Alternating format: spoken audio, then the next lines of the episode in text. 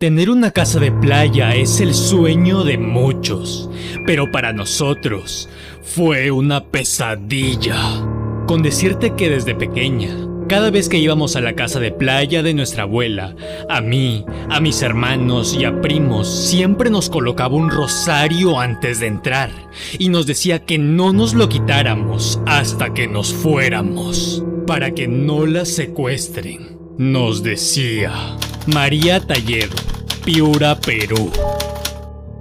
Al lado de la habitación donde siempre nos quedábamos hay una higuera. Para los que no sepan, las higueras son conocidas por ser el nido de los duendes. Estaba a la vista desde el interior de nuestro cuarto, por un tragaluz que da al patio. Esta casa por lo general siempre está cerrada durante el año a excepción de verano.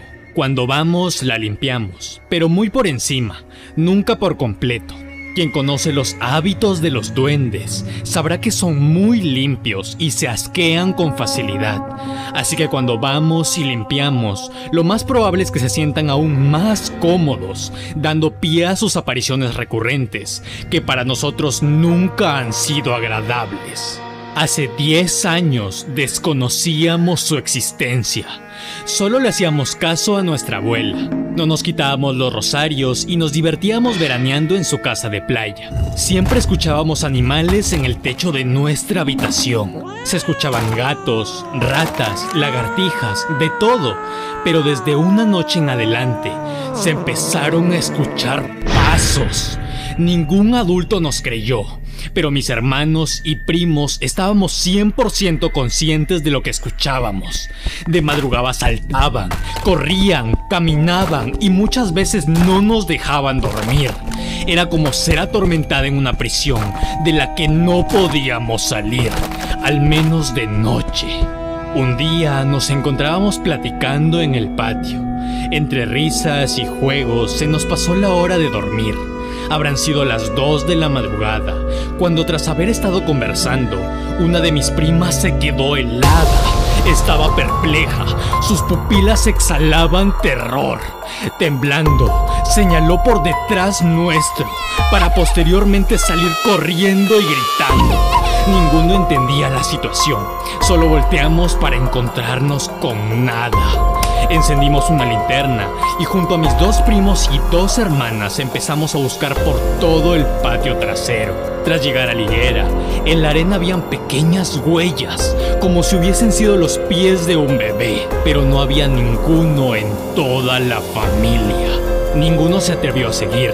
Volteamos, corrimos y nos encerramos en nuestra habitación hasta el día siguiente. Tapamos el tragaluz con una almohada y nos olvidamos de esta situación por completo tras despertar. Tiempo después, no muy lejano a esta experiencia, pero sí lo suficiente como para habernos olvidado. Estaba lloviendo y se había ido la luz. Era una noche oscura de lluvia moderada, pero incoherentemente se escuchaba cómo la higuera se movía. No había viento, la lluvia no era tan fuerte, pero se escuchaba cómo se zamaqueaba la higuera.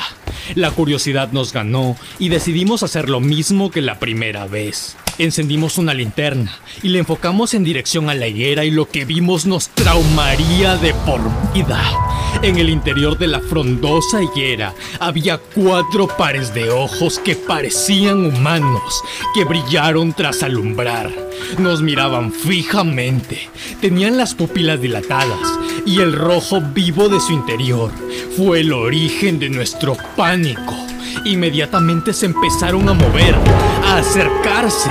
Corrimos, cerramos la puerta y regresamos en menos de un segundo a nuestro cuarto.